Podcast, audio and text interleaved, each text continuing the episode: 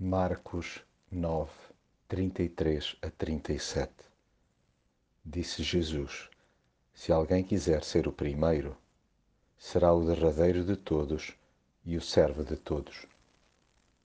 Às vezes é mesmo notório, até pelo teor das nossas conversas cotidianas, que estamos longe de entender o que Jesus nos ensinou sobre o seu reino. Ele fala-nos em alhos e nós pensamos em bugalhos Enquanto ele aponta para a cruz, nós entretemos-nos em disputas sobre quem é o mais importante. Achamos-nos o máximo, alardeando uma superioridade bacoca e completamente destituída de sentido.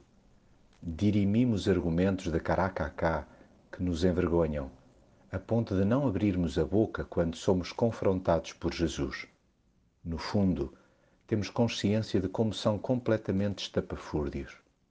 Agimos infantilmente como se ele não nos ouvisse, quando na verdade está a par de tudo o que dizemos e fazemos.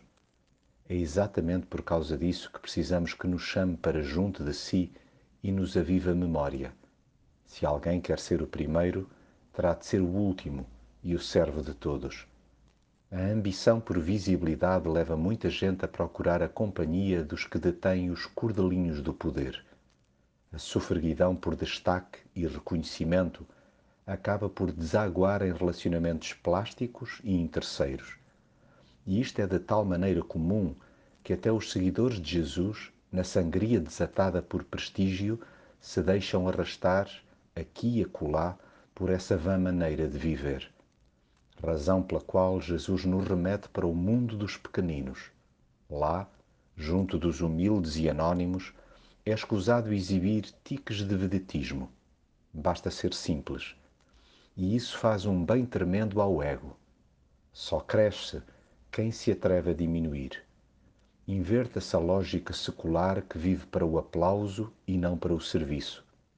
Até porque, ao optar por aconchegar os que mais precisam, acolhe-se o próprio Jesus. E, ao fazê-lo, estamos a dizer a Deus como é bem-vindo à nossa vida.